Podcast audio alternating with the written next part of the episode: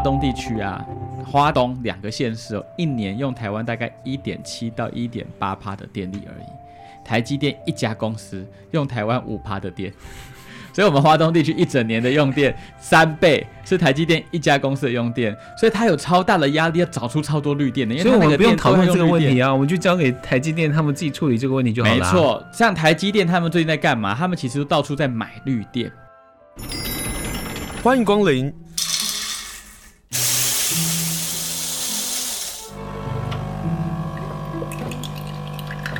今天的盛情款待，请享用。今天我们来谈谈太阳能光电。这个可能大家会觉得说，哎，好像跟我们没有什么关系，然后觉得我们有水力发电就好啦，我们好像也不缺电。但其实我们的电往往都要北送，甚至有些地方的能源是转到我们花莲的。今天我们就来谈谈再生能源。在上个礼拜，我们看到国产署它公告了今年第二批的太阳能光电的标租案。其中有一块在我们花莲的凤林镇。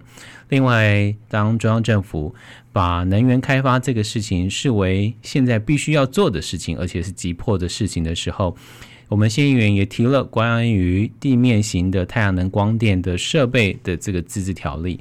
但是议员黄正富他突然撤案，但也显现的。在地方上已经有这个需求，以及有这个问题存在了，所以今天就来跟大家来谈谈光电，和我们来分享光电的问题的是地球公民基金会的副执行长蔡宗岳。Hello，宗岳好，先生好，还有各位听众朋友，大家好。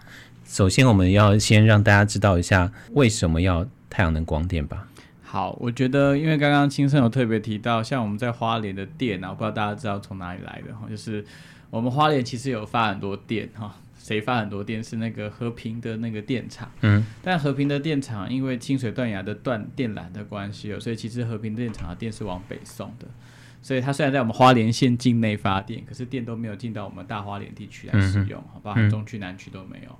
那我们的电呢是从中部哈，也是说大家知道的台中火力发电厂嘛，中火这些中部哈拉电缆过来。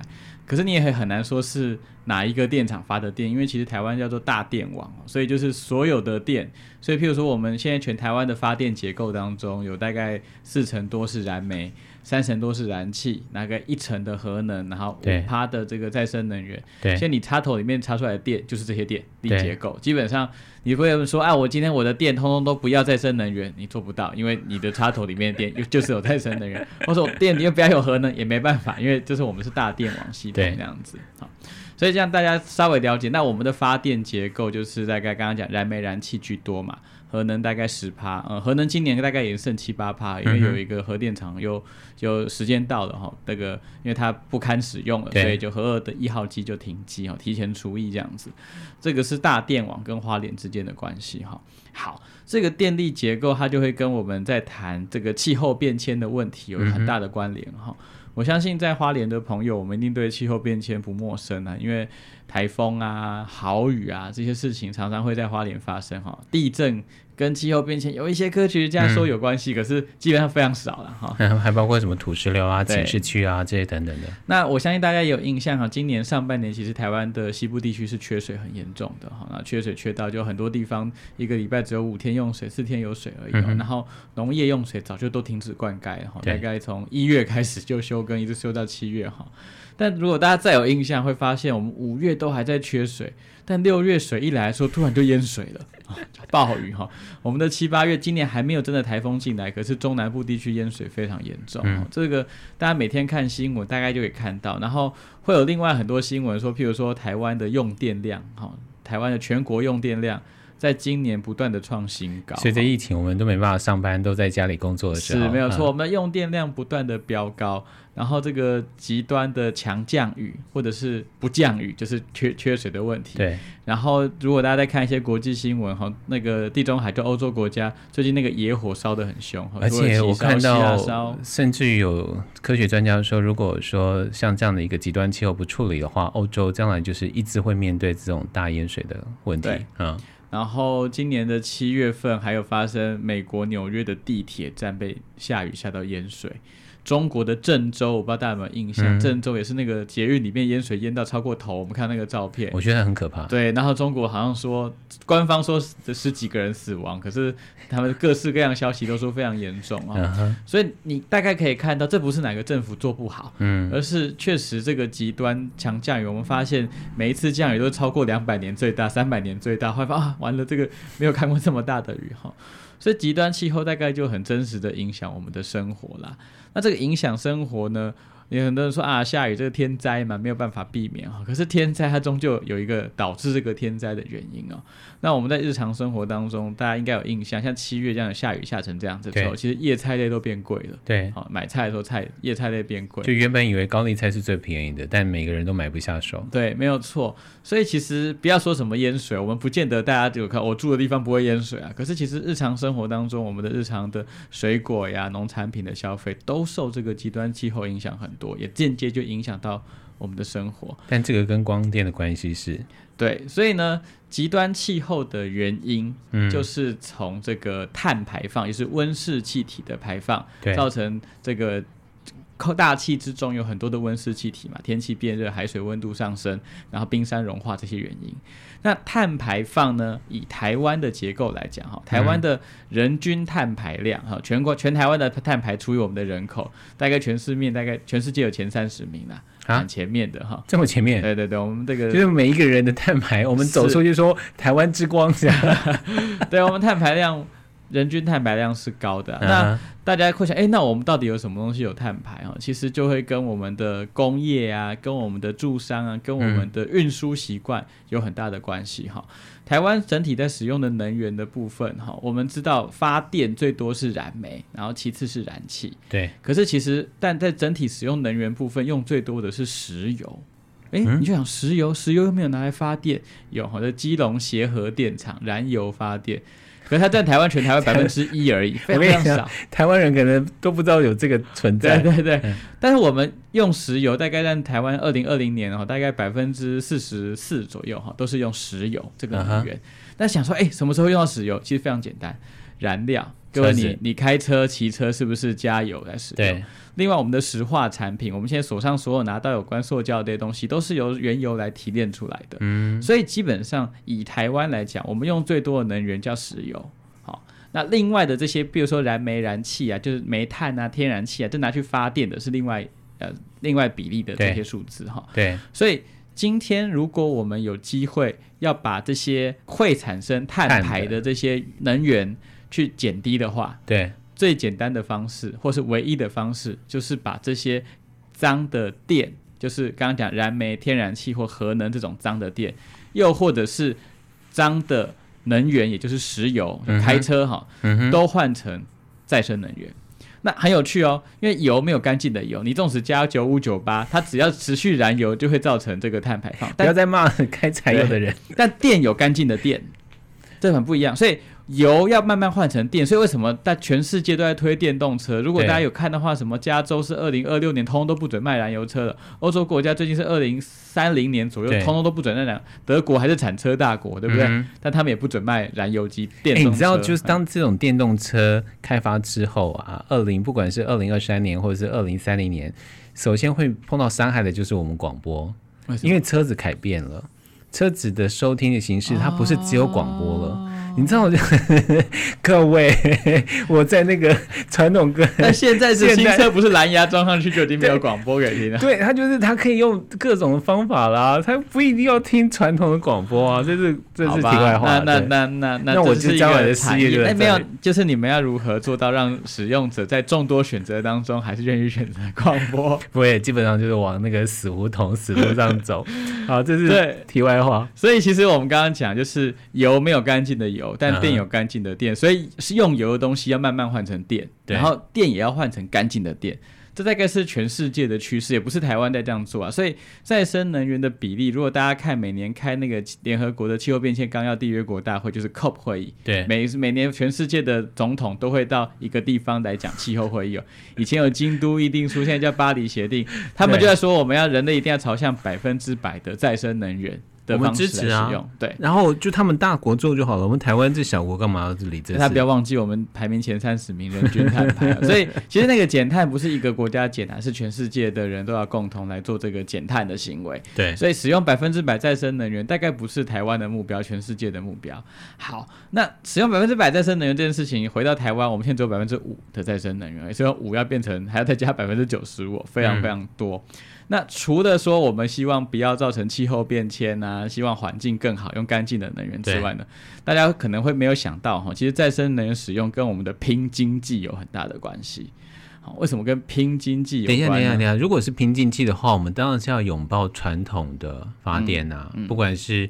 火力啦，或者其啊啊，或者是水水力啦。其实拼经济的想法，拥抱哪一种电，一般人不太在乎。但是拥抱比较便宜的电，这大家比较在乎。如果这个发电可以很大量又很便宜的话，大家都会想用这个电。对，它其实是是不是传统能源，是不是燃煤燃气，大家基本上便宜就好了，这是重点啊哈。好，那为什么我讲拼经济很重要？原因哈，就是因为其实像台湾，我们最主要的产业是代工业嘛。对。这几年最强的就是护国神山嘛，电子业嘛。对。这个电子业带动台湾的这个晶片的制造。然后呢，二奈米、三奈米这些东西，全世界技术独领风骚。然后换疫苗，没有，这是另外一个题外话。还要换国家保护哈。好，那。基本上呢，我们的产业都靠代工，对不对？所以今天台积电要生意好，嗯、就是苹果呀、Microsoft 啊，跟他下订单嘛，或是国外做车子的要跟他下订单，啊、对。对那这些基本上呢，全世界这些大厂就是品牌厂商，你想得到的哈，比如说 Nike 啊、uh、IKEA 呀、呃 Apple 啊、Microsoft 啊、Google 啊，你想得到的大牌，他们都有加入一个东西叫做 RE 一百哈。Uh huh. RE 一百是什么东西呢？就是他们有自己承诺，我这个企业所生产的所有产品，对在二零三零或二零四零、二零五零的时候，我生产这个产品的所有的零件，嗯，都是要用再生能源的电。来怎么可能？好，大家觉得不可能，可是至少签都签下去。你说至少目标清楚了。当我们看到这些呃一百的这些厂商啊业主往这个方向的时候。这个就牵扯到我们台湾的经济，没错，因为譬如说大家都知道嘛，这个我们手上有的 iPhone 里面其实有很多是台湾的零件，嗯、对不对？所以苹果说以后做 iPhone 的所有零件都要用再生的能源的电做出来的，对。所以台积电它如果要做东西卖给苹果的话，它必须要用全部再生能源的电，因为。苹果说：“哎、欸，不好意思，我以前跟你台积电下订单，对，但是因为你现在做做出来的东西不是再生能源电做出来的，我就不跟你下订单了。哎、欸，这样讲的话，我们在过去在讨论能源的问题的时候，包括核电的问题的时候，常常会有一种说法是，我们需要核电的原因，因为是因为晶圆大厂需要。但如果从这个角度上看，那这个关系根本是个假议题啊。”第一个是核电占台湾不到十趴啦，很少啦。然后这金源大厂不可能只用核电，嗯、但是金源大厂现在被迫被要求，它只能用再生能源，不能有核电哦。所以坦白说，就是像核能啊、燃煤、燃气，它就逐渐被世界淘汰的能源呐。所以其实刚刚讲的就是，如果台湾要拼经济的话，我们的电子业，我们大概有七成是代工出产国家的哈。嗯、拼经济的情况下，因为品牌大厂都要这个 RE 一百都要再生能源，对，所以。我们的台积电，我们的电子业，不管是联电啊，哪一家，和硕啊，这些大厂的电子业，他们都努力的在找绿电，因为他要持续的卖给这些国际的品牌，他们会跟他下订单。嗯、好，这是一个。那有一些小厂说，哎，我是小厂嘛，我没关系，我们反正只是出口哈。各位，如果你有看相关的新闻，会发现，譬如说欧盟已经宣布，他们在二零二三年草案开始试办，二零二六年他们所有的进口到欧盟的东西，全部都要收碳边境税。嗯也就是我如果小厂做出来的东西，哦、它不管是它的制成的电力，对，或是它生产过程的东过程当中有碳排放的话，对，这个碳排放会被计算进去这个物品里面，然后被课税。对，OK，所以代表说，我们如果这个排碳这件事情减不下来，没有再生能源的话，我们同样卖一只手机给欧盟，我们就会比其他有再生能源的国家贵，因为我们要课比较多的税，对，成本就增加了。可是问题是。我们没办法短时间把火力发电这些高碳，包括呃石油降到零吧？对，所以短时间内做不到，一定是这样子。所以我们要陆陆续续，此时此刻开始做，因为所有电厂都不是现在盖棉就能发电的，它要有规划哈。对，所以我们刚刚讲，除了这个气候变迁这个因素啊，减少碳排放跟这个空污的影响之外呢，在于碳税，全世界都要征这个碳税了哈。那台湾自己也说我们要开始征啊，可是我们。征不征是一回事，可是我们要出口给别人，人家收这个税的时候，我们就要负担。对，再来是因为全世界的品牌大厂都已经要说再生能源了，我们的台湾的大企业过去引以为傲，都说啊，我们的电子业特别强，他们电子业全世界最耗电的产业之一啦。对对对，所以它持续用很大量的电的时候，它要努力的生绿电。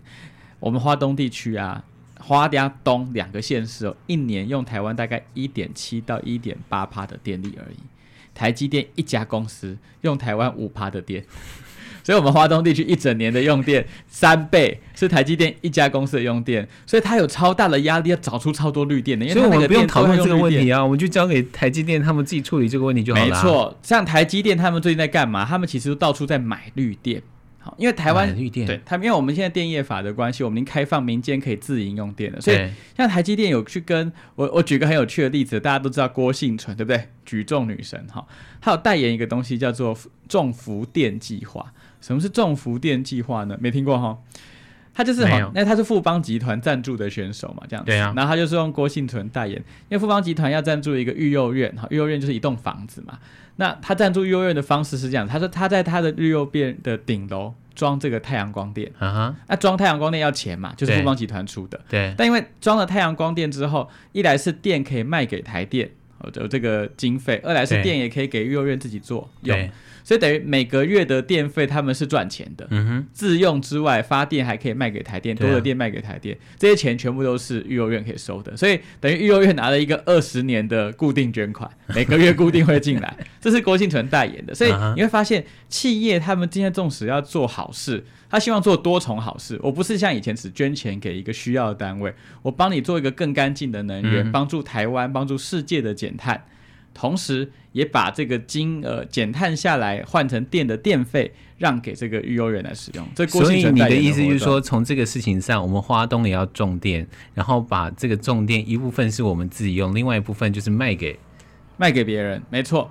那我们就可以赚钱。对，这其实就是公民电厂的概念。好像华东地区，我们如果有比较广大的腹地，我们可以把这个电，现以前是卖给台电，对，台电有趸购电价。可是坦白说，现在大家都想要卖给企业，比如说台积电哈，嗯、台积电我刚刚讲嘛，它用全台湾五帕的电，但它如果都找一个地方做光电厂啊，做这个离岸风场啊，这个电是一回事。可是如果你是台积电的老板，嗯、你可能有赞助一些社区啊，就说啊，我们买的电不只是有干净的电，我们还造福这个地方老人的送餐服务，对不对？社区一个老旧老社区上面种电嘛，多的钱是台积电给你的，然后提供社区送餐服务。我买的电不只提供送餐，还给小朋友育幼育儿，对不对？对，还协助我们的种田种菜，让大家有更多的水可以使用。对，所以。如果你是企业，你会怎么做？虽然他可能那个那个所有的电当中只有百分之零点一是这种福电计划，对，可他一定会拿来说嘛，对，所以这也就是我们接下来在台湾的这个电力市场当中，因为企业有一定要有绿电的压力，对，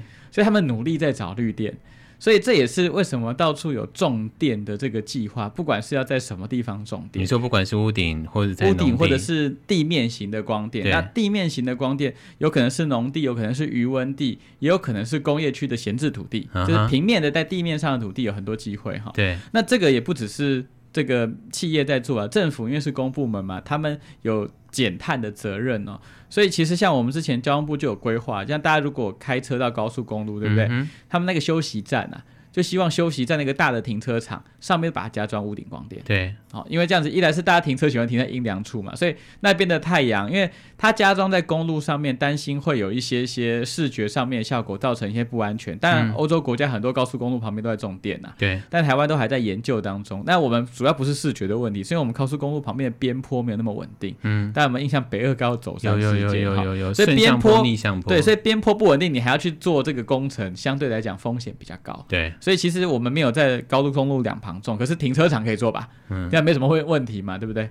所以其实，在种光电这件事情上面，不止企业在种，其实政府也努力也在升。回得过头来，整体在种光电的这个过程当中，那作为一个腹地比较广大的花莲或者是花东地区，我们的日照天数肯定也比北部多。台北也在种，基隆也在种，桃园也在种，但我们的太阳一定比他们多，这没什么好说的。宜兰可能差不多，因为宜兰下雨的天数很多嘛。Uh-huh. 那也跟大家讲一个观念哦，纵使是下雨天，纵使是阴天，像现在白天如果是阴天的时候，太阳光电能不能发电？可以。发得出电来的，只是发电量的效率没有那么好，嗯、可是都还是发得出来电。对，如果大家可以看，比如说台风笼罩的时候，台风全台湾都没有太阳吧？可你去看那个绿电，大概都还是可以发电发到一定的电量，只要有白天就有办法发电。可是听起来好像都非常合理。但就是因为听起来都合理，听起来都很甜蜜，但为什么会有产生这么多的问题啊？哪些的问题？我们访问地球公民基金会的副执行长蔡宗岳。我们刚刚讲到了，包括屋顶的，也许我们可以增加一点我们自己的收入啊，但里头有很多的问题。宗岳，如果说我们现在要做光电，我们也就是选择我们自己在地方特色上啊，我们比较适合做光电，还包括还有地热电啊，地热电我们有机会再来讨论。就光电来讲，现在恐怕在讨论最大的就是地面上的，是不是？呃，应该是说，我们刚刚先讲为什么要再生能源嘛，嗯、一个是要减碳嘛，让极端气候不要这么严重。二来是台湾要拼经济嘛，嗯，企业也要有再生能源。刚刚讲大厂都要再生能源哦，作为他们生产原物料卖出去的一个必备的过程。对，还有包括了碳税的问题，还有碳税的问题哦，所以很清楚是经济端、环境端，我们都需要用这个再生能源。嗯、那再生能源的种类呢，大家比较常听到就是太阳光电跟这个风力发电。嗯，水力发电呢，嗯、呃，这种溪流式截断就水坝式的发电。一般国际间不算再生能源，因为一条溪就会被截断嘛、嗯。对。但如果是沟渠，就是大家有看过水车，对不对？对。水车的发电就叫再生能源。你其实简单想就知道，那个水是可以是循环利用的，那个就叫做再生能源。啊、会被改变的那个就基本上这种大水利，我们叫大水利或水坝式发电，不算再生能源。嗯、水车能源在吉安乡的南华有在做，没错。嗯哼。所以所以大家可以多想想看呢，基本上就是。那个资源用完之后，它还可以再使用。嗯、比如说太阳光，你每天放那个地方不用也白不用嘛。风吹过来，你不会因为放了一个风力发电就不吹风了。对对，但水一样，水如果是自然在流动的，它不会因为这样暂停的，那个叫再生能源。啊，如果水被截断的，那就不叫再生能源。这样其实大家稍微想一下哈。那比如说我们常常提到的花莲可以做地热，嗯哼，那地热基本上它是地底下的热嘛，我只是把那个热的水抽上来，用它的热能来发电。这个也叫再生能源，对对，这样这样大家可以理解哈。所以、嗯、很多人说啊，核能是绿能哦，核能可以再生吗？我们用完的那个燃料棒说它可以重复使用吗？如果可以再生，蓝宇的民众就不会这么的。没错，所以、啊、所以基本上核能就不叫再生能源，这非常的 renewable。那核能算干净吗？相对，它这个 clean energy 里面，有的人会把核能算进去，它是相对比较，它跟火力比起来，它相对来讲是干净一些些。可它也没有刚刚这个 renewable，就是再生真正的再生能源。但如果说我们要发展太阳能，太阳能可以取代到火力发电吗？你知道，就是从百分之五、百分之一啊，我们从百分之一，你可以拉到百分之将近五成，不大可能吧？呃，如果我们看其他国家的发展，好像欧洲很多国家，大概这两年都陆陆续续要达到百分之百的再生能源。嗯，比如说丹麦，比如说波兰，就他们其实有蛮多国家慢慢的往这个百分之百再生能源迈进。那它不会是今天从零突然变百分之百嘛？一定是从二十三十四十五十一路往上加的。那台湾现在只有五，所以我们。我们的目标也是希望在这个二零五零年能达到近零碳排，这不是台湾哈，嗯，全世界目前应该有一百二十八个国家已经宣布了，他们要在二零五零达到近零碳排，嗯，那这个近零碳排最重要的关键就是电力的来源必须是干净的电，好，所以再生能源拼百分之百，这是。我刚刚讲一百二十几个国家都承诺嘛，对，所以这个也是台湾我们在今年上半年的时候，其实小英有提出来我们要近零转型，嗯，所以大概有这个目标跟方向。好，既然要转型，所以因为要转型，所以我们就需要有很多的再生能源。好，嗯，那在花莲回到我们在东部地区，基本上我们这个地方相对来讲，我们有太阳嘛，还蛮多的嘛，这个时候夏天好多。那另外是我们也有风，好。但我们的风，因为这个我们的海上面要插电场的插那个风机的几率太低了，因为我们知道我们那个太平洋是一个往很深的这个海沟嘛，对，对那西半部是一个大陆棚嘛，所以你看那个离岸风机都插在彰化云林万海哦，因为其实这个国际上的认定哈、哦，台湾的这个风场就是风力发电的那个地方哦，大概全世界十个最好有七个在台湾。哦，因为我们其实风哈，它不是有风就好，它要有稳定的风，而、啊、我们是季风型岛屿，嗯，我们有东北季风跟西南季风的，一整年都有风。所以其实相对来讲，台湾的风场是很好，只是东部我们，嗯，我们不是没有风，我们有台风，我们台风不太是稳定发电的一个来源，台风是一个破坏。我们有风，但是我们因为我们的大陆，我们的海沟太深了，没有办法放这个电缆系统，对，所以离岸风电在台湾台东部比较困难一些些，嗯，所以就是太阳光电跟地热，因为我们知道我们很多温泉区嘛，有地热能这样子。喔。那以太阳光电来讲好了，我们基本上在台湾分成地面型。跟屋顶型，对，非常简单。你在房子上面屋顶，工厂啊、家里住家，甚至庙上面装的都叫屋顶型。对，那地面型就呃，地面型基本上就复杂一些些哈。譬如说我们在农地上面，在平地上面种的电，嗯、都可以叫做地面型的光电。那地面型光电呢，现在在台湾分成两种哈，一种叫银农型，嗯哼，营农型就是。我要种电的同时，农业也可以营运，营农型就是就农电共生哈。对，那另外一种是农变型，就是农地直接变更土地，变成这个发电业的光电的土地。好，我相信大家理想中都会觉得说，那我们东部不是产这个农业很好的县市吗？对啊，我们应该大力来发展银农型，也是所谓的农电共生。好，那但是在这个技术上来讲的话，现在日本的银农型做的比较好。但日本整个国家，因为技术他们他们有在研究，可日本整个国家现在整个银农型的土地的面积也非常少了，就他们还在研发当中。那这个技术直接来台湾也不是太困难，困难的不是装板子的技术，困难是台湾既有的农业农作物里面哪些东西是吃光可以不用吃那么多的。嗯，好，这个是我们现在还在研究的过程啊。那所以回过头来，在东部地区，我们有广大的腹地，我们的地面型有很多空间。因为西部地区地面型没空间，因为他们都是房子，他们只能做屋顶型啊。我们地面型有很多的空间，但我们应该要拿多少的农地出来做，或是拿多少的平地出来做光电呢？这个就是我们现在在讨论的过程啊。就是我们必须要讨论，然后我们才可以在实行，再做这个事情。对，那。呃，我给大家一些基本数字哈，就是一个 Gigawatt 的平地面光电，大概要一千五百公顷的土地。那我们二零二五的目标，这个太阳光电大概要装二十 Gigawatt，可以达到二十帕的再生能源。对，所以如果我们要百分之百的这个再生能源的话，一般估计大概要八十到一百 Gigawatt 的地面光电。好，换算成土地，大概就是十到十五万公顷的土地上面。要有太阳光电，但不可能呢、啊。呃，十到十五万公顷的这个土地哦，台湾的农地面积有多少可耕地？大家知道吗？不知道。我们有七十二万公顷左右，嗯、所以我算十五万公顷要来种光电好了，然后我算它一半就好，就是一半是在农地上面，另外一半在哪里？我我也不知道，因为我不知道什么不是农地的平地可以用，因为山坡地上面不能做嘛。所以其实，在地面型光电来讲，就是我们刚刚用基本的数学稍微算一下。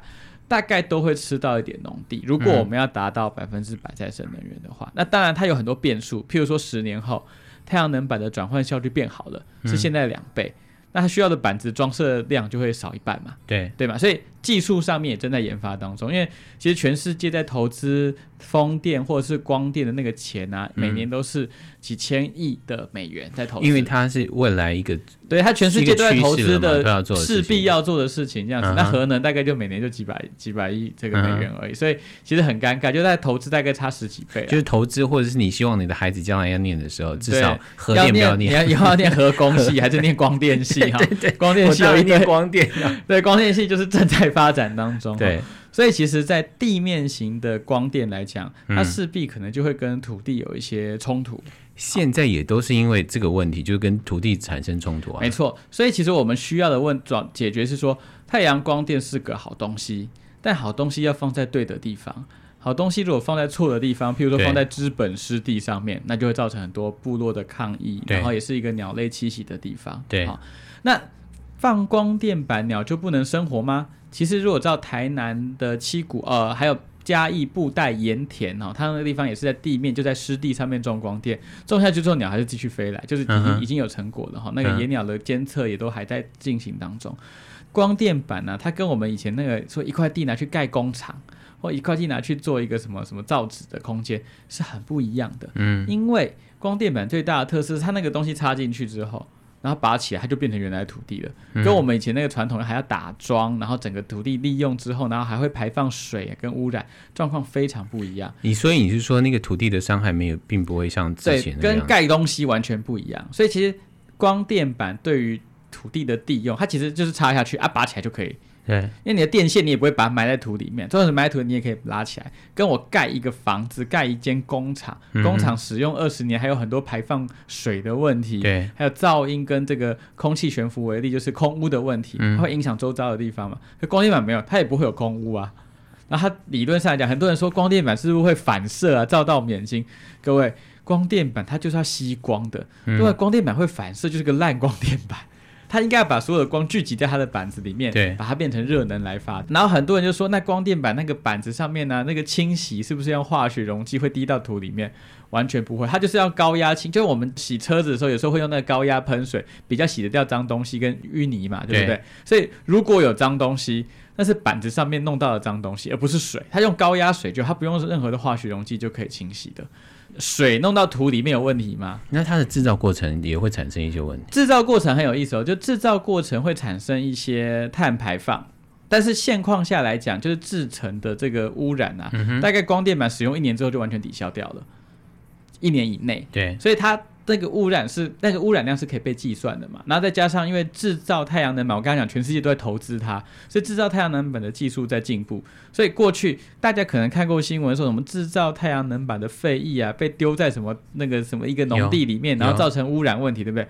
第一个，制造任何东西的垃圾乱丢都是污染，应该被检讨。跟你制造太阳能板跟制造台积电的光的跟面板。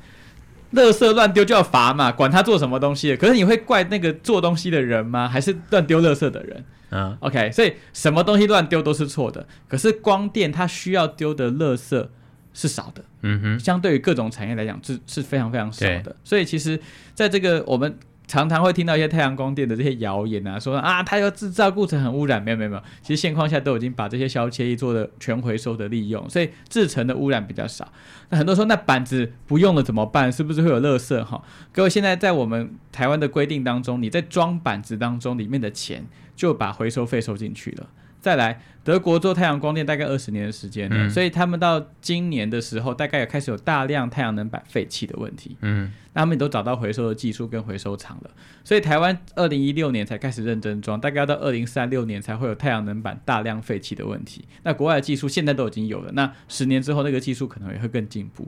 所以一来是装的时候制造它的时候，那个垃圾跟污染是非常少量的，解决问题大概也想到了，我们有收钱来做。可是回到土地的使用上，对于农民或是对于假装以农立国的台湾来讲，我一定要框那个假装，因为每次缺水的时候，嗯、首先伤害的都是农民哦，就是农地就不再有了，或者是那个您刚刚讲的，是不是真的就要拿掉百分之十五？那对于粮食短缺或者粮食的自给率也是个问题啊。是，呃，我们现在的这个能源自给率，嗯哼，就是我们这些所有发电的都能源自给率百分之三。因为我们只有再生能源是自己的，我们不管是核能、燃煤、燃油、燃气，都是都是别人的。百分之三。对，我们的粮食自给率大概有百分之三十几。对，对。所以如果大家要拼自给率的话，我们可能同时也要想，我们的土地这么有限，我们能源自己只有三呢，啊，粮食自己还有三十几哈，嗯、所以比例上面怎么权衡？再来，如果极端气候发生这个越来越严重的情况下，其实第一个影响的是农业。所以我常常会跟一些朋友讨论说说，如果我们台湾的农地上面都不准种光电，我们来发展其他的再生能源，对，那相对来讲减碳的速度会慢一点嘛，因为现在其他再生能源还没有看到可以哪些装的那么快，因为全世界是光电、风电是最成熟的，它发电成本都比燃煤、燃油跟核能来得低了哈，对，就是技术上面已经很技术很成熟。如果我们都不要地面的光电好了，我们把屋顶都装满，然后这个风机插满，可是你少了地面光电，那个减碳速度会变慢。减碳速度变慢的话，就是极端气候持续的增加，嗯、所以你留着农地，然后最后没有水可以做，或者是被有的农地或是淹水淹掉淹掉很多，嗯就是极端气候是我们要减缓的事情。我们为什么要发展再生能源？是减缓极端气候，除了拼经济之外，对，所以它其实是权衡问题。今天的台湾，我们在能源使用上面大概要想的几个，我们有几张考卷，一张可能叫减碳考卷，一张叫空屋考卷，哈，发电跟空污有关系啦，一张叫做生态考卷，一张叫农业生产考卷。好，这几张考卷，如果我农业生产考卷考一百分。那我可能减碳考卷就剩五十分而已，但如果我减碳考卷一百分，但我农业考卷可能也只剩个六十分或是四十分而已。所以接下来我们要想的是，在有限的土地当中，如何使得每一张考卷至少大概都有个八十分。所以它要权衡，有些土地，譬如说不利耕作的农地，能不能优先来去做？它可能已经海水倒灌了，土壤盐化，这些土地能不能做？机林地。相对零散的这些土地，能不能先去做光电？那你说我们像，譬如说我们池上啊，或者是富里米啊这些优良农田，但没有拿去给你种光电啊，种起来不漂亮，而且也会影响到我们这个农业生产的价值嘛。所以也一样的，我刚刚讲，如果台湾有十分之一的农地要做，如果不是现在，有可能是未来三十年、未来五十年的时间。嗯，那我们如果要先来做的时候，有没有可能是先把一些比较不好耕作的土地？呃，机灵的土地，对，拿去做。那当然，这个前提是，如果可以的话，一定是屋顶先装满嘛，因为屋顶装没有任何的这个生态问题啊，都已经盖房子了，还会有什么生态问题哈？所以，便是我们要刚刚讲的是几张考卷，要如何达到一个平均分数，这个是接下来我们在土地利用上面的艰难问题，因为未来它会有的再生能源设备会越来越多。除了譬如说，大家知道这个风电、光电嘛？其实像花莲之前有在想要做这个生殖能，或者是沼气发电，或者是刚刚讲地热发电。对。但它终究就是要用我们的土地的部分空间拿来做发电行为。那它跟以前盖工厂不一样哦，因为盖工厂增加更多碳排放，就盖了工厂好像有一点点经济的效果，可是增加碳排放造成环境更恶劣的影响。嗯。所以极端气候会更严重。但现在盖的东西不是一个。以前那个十恶不赦的坏东西，而是盖起来也有点必要，所以我们在有限的土地上面盖这些有必要的设备的时候，我们如何来帮他找到对的地方？对，这是政府要做的。可是如果说我们在讨论对的地方的时候，就会讨论到，比如说在西部的地层下陷的，或者是余温的这些地方，它还是有不同的声音呢。是，所以其实很多人也会谈说，确实说我们在东部地区好了。我们能不能做到东部的能源自给？好，就是我们不用，因为我们现在的电是用中火烧来的电嘛，对啊，不太公平嘛。中，对，我们的空气很干净啊，人家空气很脏啊，所以我们能不能，譬如说东部这个大概全台湾一点多帕的电力，嗯，慢慢的发展再生能源自给自用？好，那再来，如果可以的话，我们能不能把这个发的再生能源卖给台积电？卖给那些需要绿电的大厂，对，因为你就说对啊，我们的土地有限，我们现在以后种种电可能比种农作物它还有经济价值的时候，大家也可以共同来权衡跟考虑说，哎，它至少不是破坏东西嘛，不是破坏这个原来土地的使用嘛，而是把这个光电或者是把再生能源作为一个呃营收的可能性，跟企业做这些谈判。呃，在未来的世界当中，好，其实在欧洲都已经发生了很多的社区。它的社区是怎么样？就我一个老的乡村区，都是老人嘛，小孩子嘛。嗯，嗯，我们社区来共同想象，譬如说我们的哪里的屋顶可以做这个太阳光电，嗯、社区哪个空间可以装一个小的风机，然后社区的什么空间可以的地板来种一些地面光电。好像我们在台东的达鲁马克部落，嗯，它基本上就是全绿能社区。哇！而且不只是全绿能呢，它多的电就可以卖给别人的，所以等于社区还有点营收。来做他们社区共同想要做的事情。Uh. 回过头来，怎么样？刚刚讲的多张考卷考一个平均分数，嗯、这是我们在当前的花东人，我觉得我们得回头来看看我的土地要拿来做什么东西的一个很重要的想法。觉得其实，在东部推光电啊，第一件事情就是。因为我我也不是厂商嘛，我觉得第一件事情是要有正确的讯息，因为有太多光电谣言，说什么那个水会让土壤污染呐、啊，啊、然后这个盖的时候会有反光啊，鸟会被折射，会被光线折射死掉啊，就是很多这种谣言。啊、那说认真的，如果这么糟哈，那鸟死掉，那欧洲国家都不能有鸟，因为他们种超多光电板的。欧洲国家土地大概都已经是酸化到不行了哈，所以其实事实上是没有发生的。所以我觉得那个是经得起检验的，因为事实并不是这样子。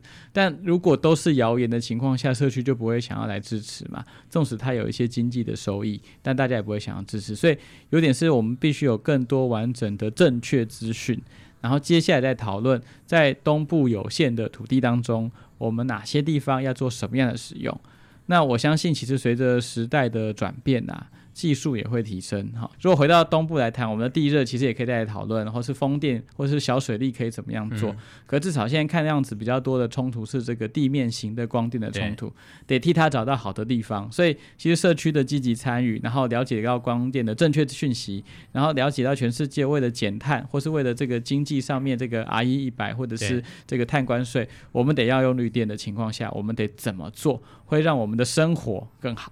好，今天访问的是地球公民基金会的副执行长蔡中岳姐，谢谢中岳，谢谢，谢谢，拜拜，拜拜。